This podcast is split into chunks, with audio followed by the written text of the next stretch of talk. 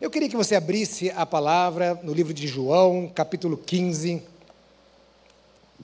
João, capítulo 15.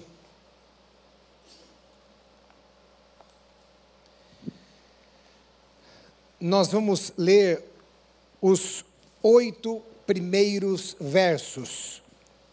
João, capítulo 15. Vamos ler os oito primeiros versos. Que diz assim: eu sou a videira verdadeira e meu pai é o que cuida da vinha. Em algumas versões diz que é o agricultor. Todo ramo que estando em mim não der fruto, ele o corta. E todo o que dá fruto, ele limpa, para que produza mais fruto ainda. Vocês já estão limpos por causa da palavra que lhes tenho falado. Permaneçam em mim e eu permanecerei em vocês. Como o ramo não pode produzir fruto de si mesmo e não é, se não pertencer à na videira, assim vocês não podem dar fruto se não pertencerem a mim. Eu sou a videira, vocês são os, vocês são os ramos.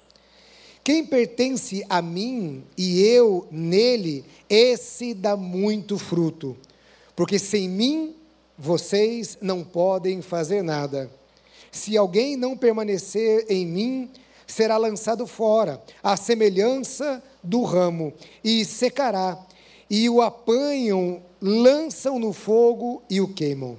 Se permanecerem em mim, e as minhas palavras permanecerem em vocês, pedirão o que, quiser, o que quiserem e lhes será feito.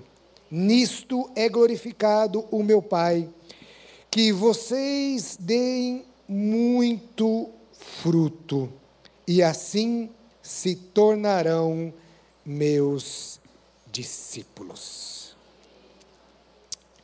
Queridos, ah, este ano nós estamos ministrando a uma temática baseada em João capítulo 15. Então, ah, o tema ah, deste ano é chamados para permanecer. Chamados para permanecer. E neste mês nós estamos entrando um pouquinho mais dentro dessa temática, um pouquinho mais dentro do texto. E, e nesta manhã nós vamos falar sobre permanecer e frutificar. Permanecer e frutificar. Algumas coisas hoje eu vou repetir apenas é, uma ou outra coisa que nós ministramos também aqui no culto ah, da virada do dia 31 para o dia 1.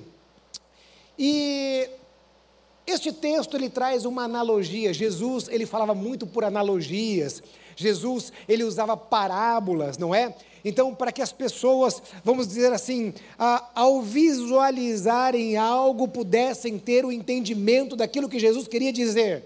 Então, Jesus usava coisas do cotidiano das pessoas, coisas que pudessem ser palpáveis, visíveis. Hoje, por exemplo, usa-se muito essa tecnologia visual, né? Eu, eu não sou uma pessoa muito tecnológica, eu confesso que eu sou bem analógico, né? Ah, mas muitas pessoas usam né, aqui no, no, projetor imagens, frases, isso ajuda, não é? A gravar aquilo que está sendo dito. Então Jesus, ele usava de analogias, e nessa analogia ele coloca Jesus como a videira, nós como os ramos, Deus como o agricultor, aquele que cuida da sua vinha, aquele que cuida dos seus ramos. E como eu disse no culto da virada, no Antigo Testamento, a analogia da videira, ela está relacionada a Israel. Quando nós olhamos, por exemplo, para Isaías capítulo 5, ah, inclusive esta parábola ela está relacionada a Isaías capítulo 5. Então nós vemos ali o profeta falando de a nação de Israel, a vinha ou a videira que não produziu frutos, pelo contrário, produziu uvas bravas, diz lá o texto das Escrituras Sagradas. Veja, então Israel, o povo escolhido por Deus para proclamar Yahvé na terra, Yahvé na terra. Então, eles eram a vinha.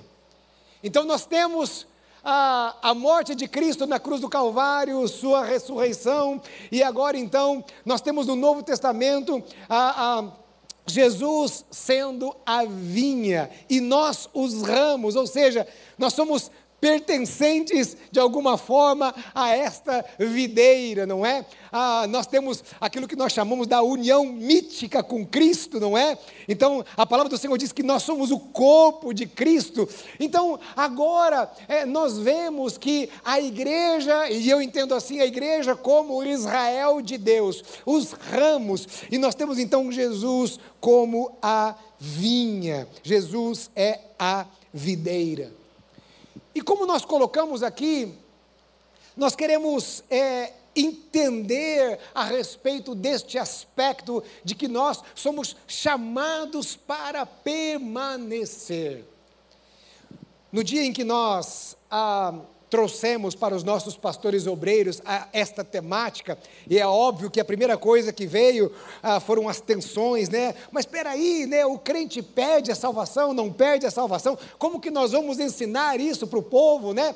Como que nós vamos lidar com esta tensão de arminianos e calvinistas, né?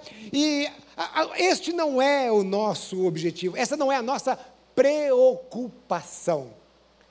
A preocupação que temos aqui no texto é a de que o Senhor, Ele está nos chamando para permanecermos nele e produzirmos frutos. Então, este é o nosso foco e esta é a nossa preocupação. Já vamos falar mais um pouquinho dessas tensões daqui a pouquinho aqui na frente. Bom, então nesta analogia nós temos o agricultor, aquele que cuida da vinha e aquele que está ali, veja, você percebe que o texto mostra o agricultor cuidando dos ramos, trabalhando os ramos, dando uma atenção a estes ramos, estes ramos que produzem os frutos. Então, ah, no texto, ah, o texto nos mostra ah, um, é, alguns tipos de ramos, e nós vemos este agricultor cuidando destes, destes ramos. O objetivo do agricultor é cuidar dos ramos para que eles produzam frutos. Deus cuida de nós. Deus está cuidando de nós para que nós venhamos produzir frutos. Deus quer que venhamos produzir frutos, Deus cuida de nós, e a, a, a este cuidado de Deus que faz com que venhamos a permanecer nele, eu diria que organicamente, naturalmente, os ramos então, eles produzem frutos. Esse processo do cuidado do agricultor, o agricultor, ele usa aqui algumas técnicas. Então nós temos as, as expressões, ele corta, ele limpa, é o que diz ali o texto, e depois ele lança fora os galhos secos. Então nós vemos aí a, a, quais são as técnicas do agricultor para cuidar destes ramos. E Deus cuida de nós também com essas técnicas. É claro que eu estou falando aqui no sentido de uma, de uma analogia, certo? É uma analogia. Mas Deus se utiliza dessas técnicas aqui para cuidar de determinados ramos. Então veja bem, ele fala a respeito de alguns ramos. O primeiro ramo que ele cita aqui é aquele ramo que ele, ah, ele está jogado no chão. Então ele diz o seguinte: olha, existem alguns ramos que não produzem frutos. Então ele diz assim: esses ramos, ah, o agricultor ele corta. Veja bem, ah, essa palavra corta no, no, texto que nós temos aqui em português, na realidade não seria talvez a tradução mais adequada, ah, porque quando nós vamos para o original, nós vemos que esta palavra, que está traduzida aqui como cortar, ela significa na realidade levantar. Então, este primeiro ramo está relacionado àquele ramo da vinha que ele nasce ali perto do chão. Então o que, que acontece com este ramo? Este ramo que está ali no chão, a poeira. Então, no período da chuva, a, a, a, a, chuva faz aquela lama, e este ramo, seja envolvido desta poeira, ou seja envolvido desta lama, ele não consegue produzir frutos. Então a palavra de Deus diz que este ramo que está lá, ele é levantado. Se você ir visitar um lugar de produção de, eh, ah, de uvas, ah, ou seja, uma vinícola, por exemplo, você vai ver que existem ramos que estão amarrados ali, é, num lugar mais alto. Então eles amarram estes ramos. Para quê? Para que esse ramo não fique no chão. Porque se ele estiver no chão, a poeira, a lama, essas coisas irão fazer com que este ramo não produza frutos. Então veja qual é o movimento de Deus. O movimento do agricultor. O, o, o movimento do agricultor é pegar esse ramo que está caído e ele levanta este ramo. Então, o agricultor, ele não despreza o ramo que está caído ele levanta o ramo que está caído. É isto o que Deus faz conosco. É isso que Deus faz com cada um de nós. O objetivo de Deus é levantar. O objetivo de Deus é fazer com que este ramo que está ali, que não está conseguindo a, a produzir frutos, ele seja levantado. Este é o movimento de Deus para aquele que está caído. Esta poeira, esta lama, são todas aquelas situações do mundo, é o pecado que faz com que o homem e a mulher, não é? Quando eu falo homem e a humanidade, o homem não produza fruto. Porque a lama, a poeira, ela faz com que nós não venhamos a produzir frutos. O agricultor, ele está constantemente trabalhando este ramo, para que este ramo esteja no lugar mais alto, para que este ramo não esteja caído, para que este ramo não esteja levantado. Veja, lembre-se da parábola do filho pródigo.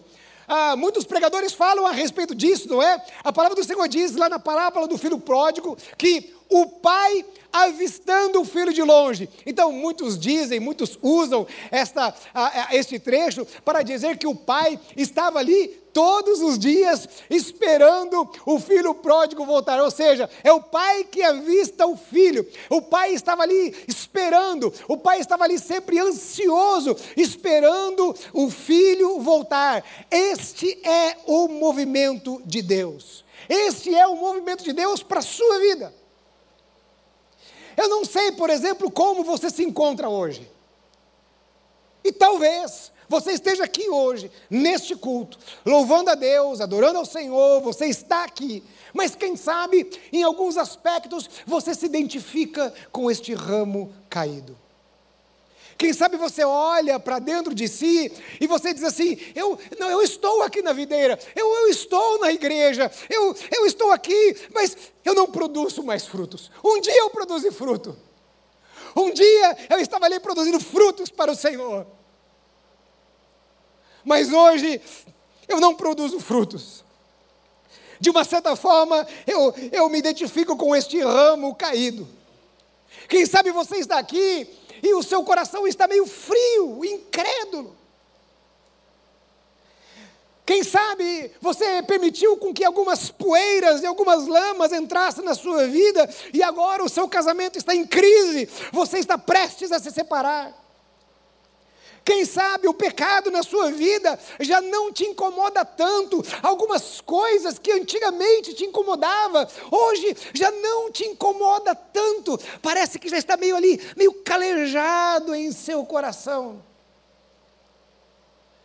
Parece que, apesar de você estar ali, perto da videira, porque você está na igreja, você não deixou a igreja, você ainda se denomina um cristão, mas ao mesmo tempo você se sente como um ramo caído, você sente a poeira, você sente a lama, você está caído, você olha para a videira, você até olha a videira assim e vê aquela videira, você admira os ramos que estão produzindo frutos, é, você tem essa admiração, você vê isso, mas você está caído.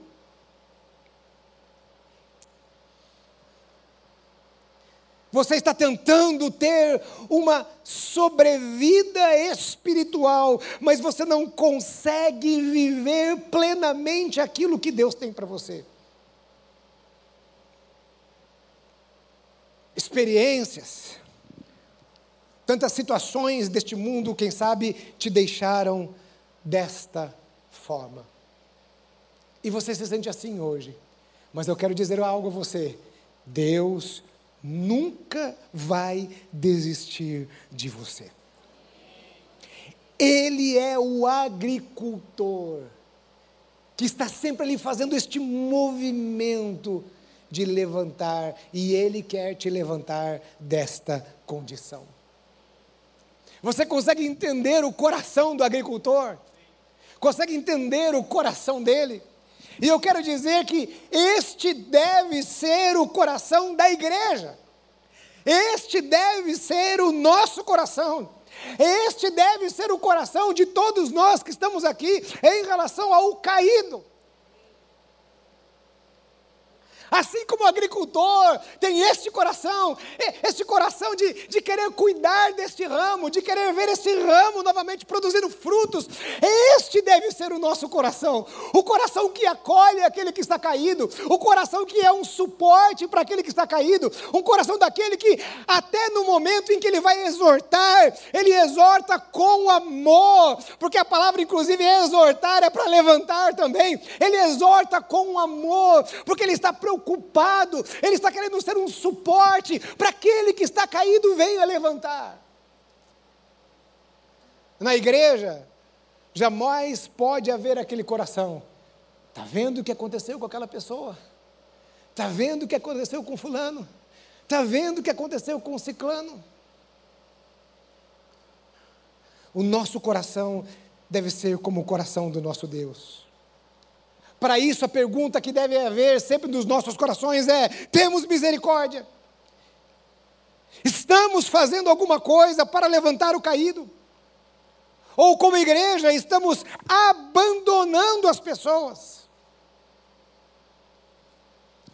Qual é o nosso coração como igreja? Que movimento nós estamos fazendo? Nos preocupamos com aqueles que estão caídos? Queremos ser um instrumentos de Deus para abençoar aqueles que estão caídos. Então, em primeiro lugar, o agricultor que está cuidando ali da sua vinha, em primeiro lugar, ele levanta aquele ramo que está caído.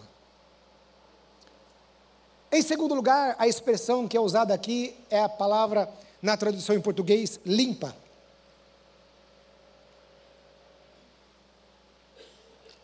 Essa palavra está relacionada, sim, então essa está relacionada à poda. Não é cortar o ramo, mas é podar o ramo. É óbvio que eu não sou um especialista em plantas, né? A minha mulher gosta bastante de plantas. Lá no apartamento tem umas plantas assim. Cada, a cada semana, a cada mês aparece uma planta nova lá em casa. Eu não sei né, como é que vai, né? E às vezes eu vejo ela fazendo algumas movimentações lá e algumas plantas lá em casa lá. É? Mas a gente sabe que o agricultor, não, não aquele que está trabalhando com plantas ornamentais, né, mas talvez até na planta ornamental talvez exista esse princípio também. Mas no agricultor, ali a poda ela é necessária. Às vezes aquela árvore frutífera, ela tem muitos, é, é, muitas folhas, há muita folhagem, há muita coisa. E a seiva, ela vai se dividindo em todos aqueles ramos, aquelas folhagens, em todos aqueles galhos. Então o que, que o agricultor faz? ele poda alguns daqueles, daquelas folhagens, ele, ele poda alguns galhos, ele faz uma poda ali para quê? Para concentrar a seiva naqueles ramos, naqueles galhos, para que aquele galho, para que aquele ramo produza mais frutos. Porque ao ele receber mais seiva, ele vai produzir mais frutos. Então o agricultor vem, ele ele poda ele tira algumas coisas. E olha, algumas coisas que o agricultor tira não são coisas aparentemente feias. Muitas vezes não é ali uma, uma folha murcha, não é ali uma, uma folha podre, não é ali às vezes nem uma folha seca. Mas às vezes é ali uma folha que está bonita. Mas ela não deve estar ali porque ela está tirando a seiva do galho que vai produzir muito fruto. É interessante, veja. A poda pode significar tirar coisas que nos agradam, coisas que não são necessariamente prejudiciais mas que podem prejudicar o processo da frutificação. Coisas que aparentemente podem ser vistosas, mas estão roubando a seiva. Um exemplo que nós podemos citar é algo que é muito comum muitas vezes nas igrejas. Então, às vezes, nós temos aquele irmão ali e ele é muito bem intencionado e ele é uma bênção. E todo pastor, assim, no fundo, no fundo, todo pastor gosta de ele assim. Sabe aquele irmão que está envolvido em tudo? Ele parece o Espírito Santo. Ele está envolvido em todos os ministérios. Ele está no louvor, ele está nos diáconos, ele está no kids, ele está não sei o quê. Ele está em absolutamente tudo. Mas às vezes, ele está produzindo pouquíssimo fruto. Porque Deus não nos pediu para nos atolarmos nas atividades da igreja. Deus pediu para nos para que venhamos produzir frutos. Eu posso estar em todos os ministérios da igreja. Mas se eu não discipulo, se eu não levo pessoas a Cristo, não é esse o fruto que Deus espera de nós. Às vezes não tomamos o cuidado como igreja, entramos então num ciclo vicioso, aquela e olha, nós somos bons nisso, e, e, a, e a intenção do nosso coração é a melhor possível. Então a gente pega, a gente começa a fazer um monte de congresso, a gente começa a fazer um monte de evento, e de repente a gente está na igreja assim, e aí a gente saiu de um evento e entramos no outro evento, e saímos de um evento, entramos em um outro evento, e nós estamos lá assim, e é tanto vento e pouco fruto.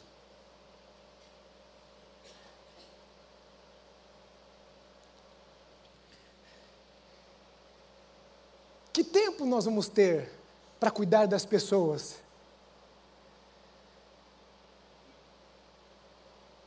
Se nós ficarmos presos apenas nas atividades que a igreja nos oferece.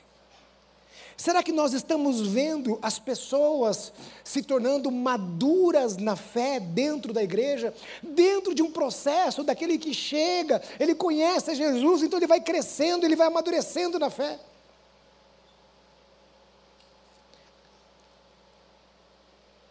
Então veja, veja como nós podemos nos iludir com coisas que aparentemente são tão bonitas. Eu não sei quais outras coisas nós poderíamos aplicar. Por exemplo, existem tantas coisas que Deus nos dá. Eu, eu, eu sempre lembro de um, de um pastor contando a história, né? Daquele irmãozinho da igreja, né? Então ele vinha para a igreja ali de condução, de ônibus e tal, e ele orava a Deus, e ele pedia a Deus. Muitas vezes ele sentia falta de alguém dar uma carona para ele, e ele orava a Deus e disse: Deus, eu queria tanto um carro, Senhor, o Senhor pode me dar um carro? E olha, quando o Senhor me der um carro, inclusive eu vejo, eu passo por isso, eu vou ser uma bênção, eu vou poder dar carona para os irmãos, eu vou, esse carro vai ser um instrumento para eu trabalhar na obra de Deus, eu vou poder visitar os irmãos, eu vou poder levantar, levar a cesta básica, eu vou poder fazer isso e outro e tal. Deus olha para o camarada e fala assim: Uau, que legal, eu vou dar um carro para ele. Deus dá um carro para ele. E aí ele agora com aquele carro, ao invés de ele ir para a igreja, ele fala assim: Ah, opa, hoje é domingo, dá, é, dá para eu fazer um bate-volta lá na praia. Ele vai para a praia e volta. Aí no final de semana, ele, opa, hoje é domingo, agora eu tenho um carro, né? Eu vou lá para o parque do Ibirapuera e não sei o que, não sei o que lá. E ele vai, opa, veja! Nós precisamos dessas coisas.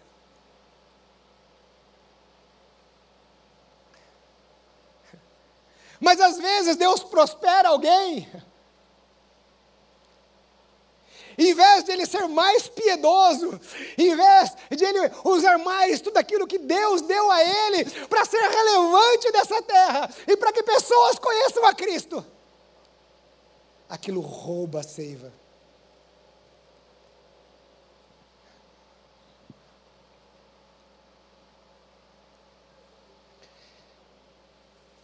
eu não sei quais são as folhas que o Espírito Santo de Deus vai falar na sua vida, mas a ideia é: o que tem roubado a seiva do Espírito Santo em você?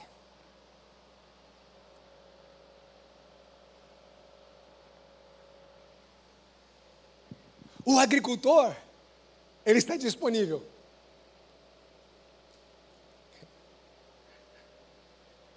E ele está olhando e dizendo assim: estou aqui, posso cortar?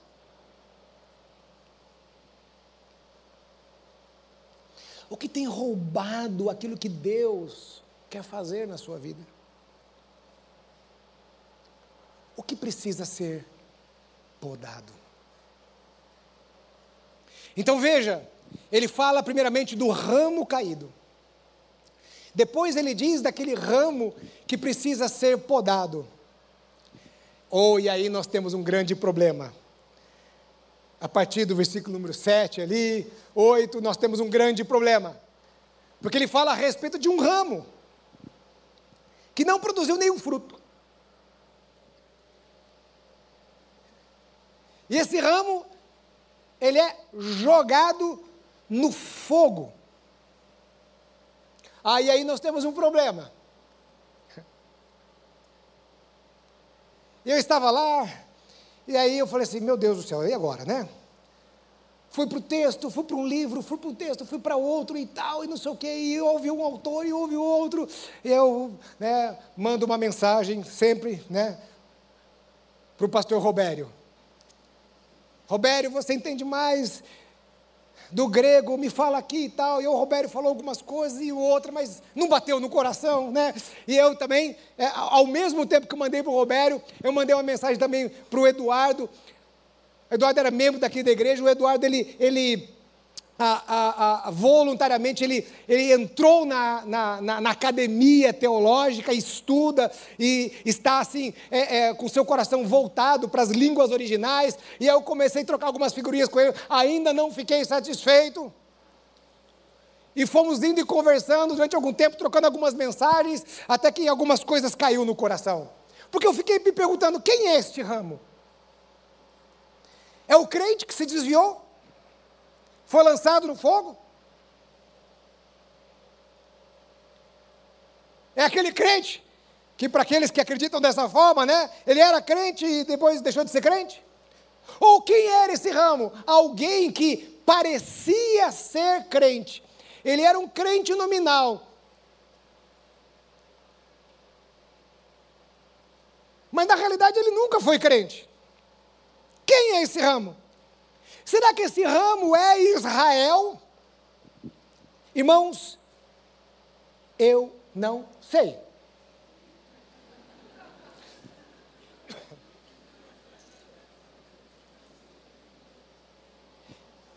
Mas eu sei que o texto traz o seguinte ensinamento. Ele fala de um ramo que não permanece na videira e que terá um fim não muito bom: o fogo.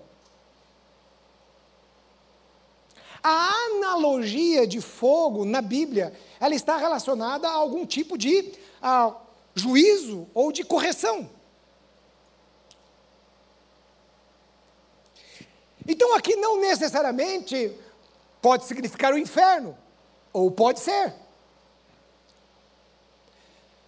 Mas o que, o que importa para mim é que existe uma analogia de correção, ou até de, de julgamento. A outra coisa que penso dentro da analogia de Deus como agricultor é que o agricultor, ele está cuidando da sua vinha. E a Bíblia traz um outro texto, por exemplo, falando a respeito do joio e do trigo. Pode ser aplicado, pode ser o joio. E a Bíblia diz que na mesma, a, a, a, no, no, num paralelo, lá também nós temos Deus como agricultor, porque é Ele que sabe no momento certo em que se tira o joio e joga o joio. Então Deus, para mim, está sendo muito claro. Isso não é assunto para vocês. O que vocês precisam entender no coração de vocês é que vocês precisam estar ligados a mim. Vocês precisam entender que eu, Deus, cuido de vocês. Eu, Deus, estou aqui. Eu, eu, Senhor, eu estou aqui para cuidar de vocês e para fazer tudo aquilo que vocês precisam para que vocês produzam muitos frutos. E vocês, o que vocês precisam fazer? Permaneçam em mim. Permaneçam em mim.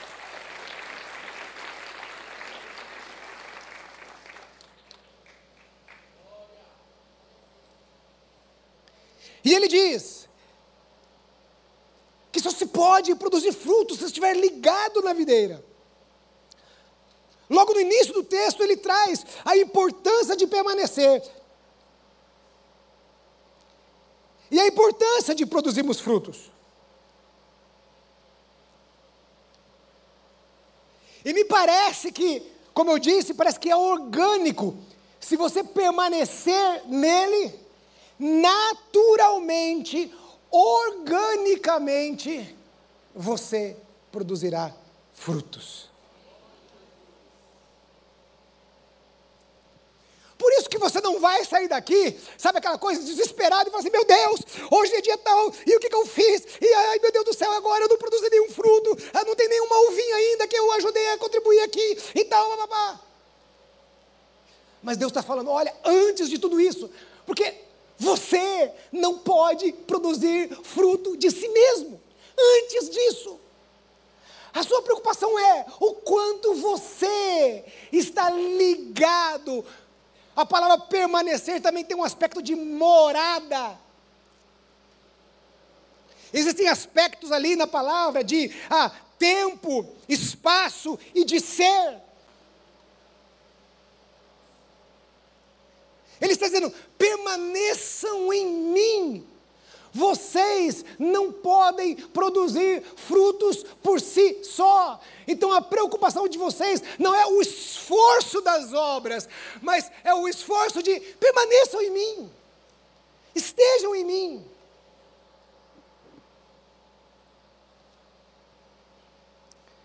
Nós não temos seiva. O Espírito Santo de Deus tem. Jesus tem toda a seiva que nós precisamos. Através dele nós encontramos vida. Através dele somos cheios do Espírito Santo. Por isso que nós vamos parar aqui no carnaval para buscar ao Senhor. Através dele somos cheios do Espírito Santo. É o nosso relacionamento com ele que faz com que venhamos crescer.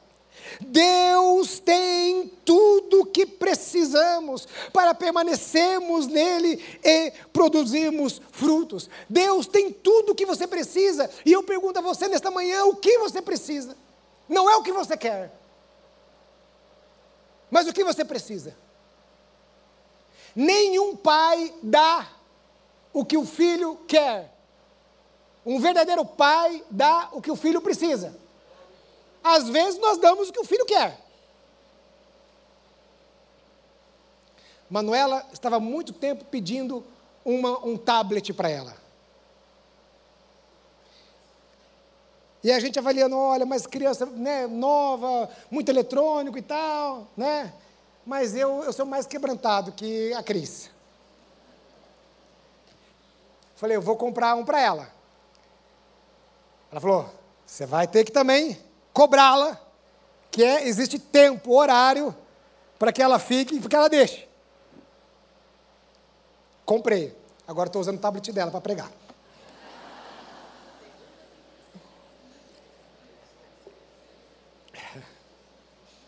Às vezes nós, damos o que o filho quer.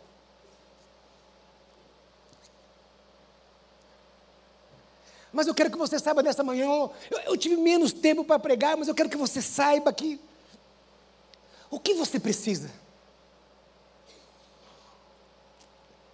Talvez você precisa ser curado.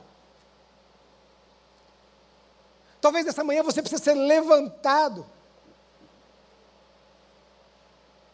Talvez nessa manhã você precisa ser podado. Não é fácil. Mas quem sabe Deus está precisando podar você. Talvez você precise ser repreendido. Ou quem sabe, você está aqui nesta manhã e você precisa de direção. Você fala: para onde eu vou? Eu não sei para onde eu vou. Eu ouço tanta coisa. Está todo mundo dizendo uma coisa, está todo mundo na internet falando algo. Quem eu ouço? E Deus está falando: ouça a mim. Ou você ouve a Deus, ou você vai ouvir qualquer coisa, né? Até um. E eu ia falar, mas não vou falar não. É coach. É muita história de avião, helicóptero, essas coisas todas.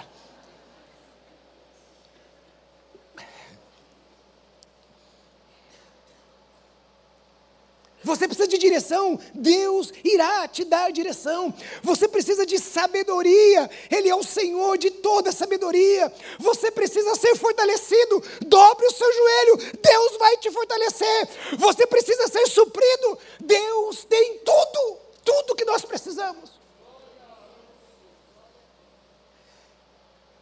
Ele é o Senhor de todas as coisas, Ele é o Criador de todas as coisas, Ele é o Todo-Poderoso, Ele tem tudo o que você precisa. Você não precisa comer das migalhas deste mundo. Você tem um banquete, um banquete que realmente te alimenta.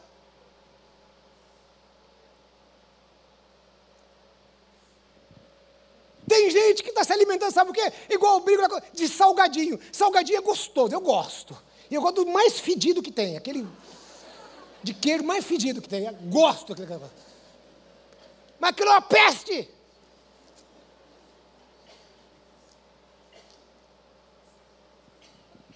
O pecado é assim, é aquela coisa gostosa, mas é uma peste. E Deus tem banquete que sacia a alma, que nos deixa livres, porque o Senhor nos veio para nos fazer livres. Com Ele não há escravidão no pecado, há liberdade no espírito. O que você precisa? Não vá no seu braço forte, porque o nosso coração é enganoso. Veja, nossa natureza é pecaminosa. O nosso coração é enganoso, diz a palavra.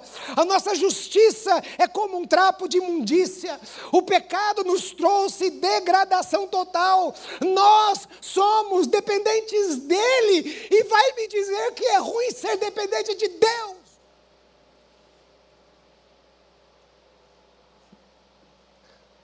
Somos dependentes dele dele, dele nós somos dependentes.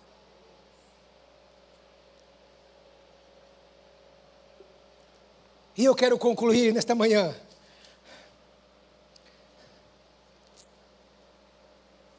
Sem dúvida existe um ensino aqui.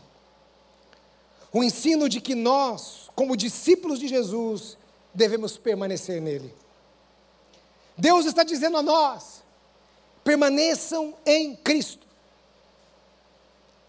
Ele está nos alertando que permanecendo em Cristo, teremos uma vida de fruto e que glorifica a Deus, o texto diz. E se não permanecemos nele, muita coisa que não será nada bom, o contrário dos frutos, o contrário da glória de Deus irá acontecer também. Para mim, existe aqui uma ação do ramo, no sentido de permanecer. Veja, eu não estou dizendo no sentido da salvação, de que você é, tem uma participação da salvação, não é nada disso. Mas no sentido da nossa santificação, no sentido de que temos uma, de termos uma vida que realmente agrade a Deus e que produza frutos. Existe uma ação da nossa parte, existe um esforço da nossa parte. E é interessante, disse isso no culto da virada, que João 15 é um contexto em que Jesus estava preparando os seus discípulos para um outro momento. Jesus estava preparando os seus discípulos, ah, Jesus estava ali pessoalmente com os seus discípulos, e agora Jesus, ele estava no momento assim: olha, ó, eu vou para o Pai. Eles não sabiam disso ainda. Mas Jesus sabia que ele não estaria ali fisicamente com os seus discípulos. Então, ele estava preparando os seus discípulos para este momento. Olha, não vou estar fisicamente com vocês. Então, hoje eu estou aqui. Hoje eu falo. Olha, vocês estão querendo sentar aqui à minha direita, à minha esquerda? Pode parar com isso. Quem quer ser o, o primeiro, que seja o último. Olha, homens de pouca fé, vocês não conseguem expulsar o demônio desse menino. Então ali, Jesus agora não estaria mais presente. Então, seria necessário deles solidez, o entendimento para permanecer em Cristo. Deus fez tudo por nós, enviou a Jesus, Ele continua fazendo tudo através do Espírito Santo. Ele cuida de nós e agora ele quer uma resposta nossa. Uma resposta nossa.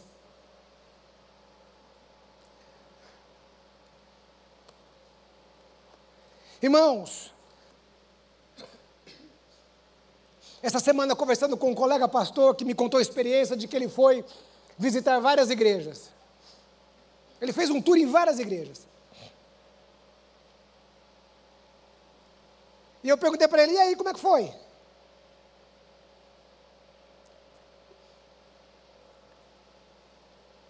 Ele falou assim: infelizmente, 90% das igrejas que eu fui, todas elas, a mensagem eram mensagens que agradavam aos ouvintes, mas que não confrontava a respeito das verdades do Evangelho. Ele disse: 90% delas, eu não fui estimulado a crescer. Em 90% delas eram mensagens que diziam mais ou menos assim: Ah, tudo vai dar certo, você é um vitorioso, e eu quero dizer a você: nem tudo vai dar certo.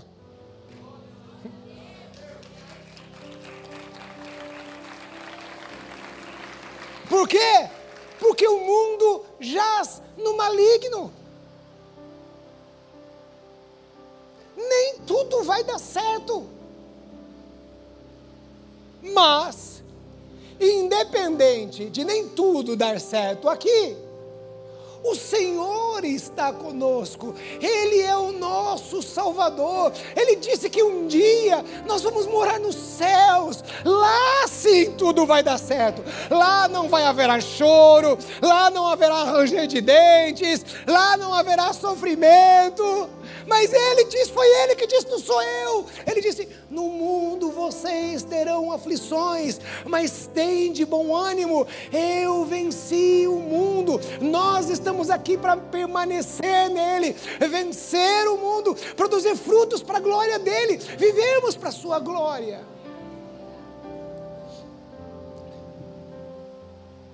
Ele cuida de nós. Veja em cada um desses ramos, é o cuidado de Deus, Ele está cuidando.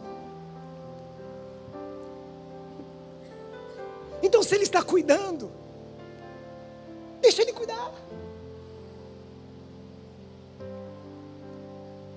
Se Ele está querendo trabalhar, deixa Ele trabalhar. Ou você vai dizer para Ele que você é melhor do que Ele. Ou você vai dizer para Ele que você sabe mais do que Ele. Deixa Ele cuidar de você.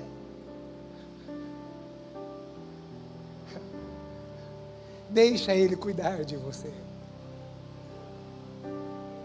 Fique em pé no seu lugar. Eu lembrei de um corinho antigo, olha só, maravilha.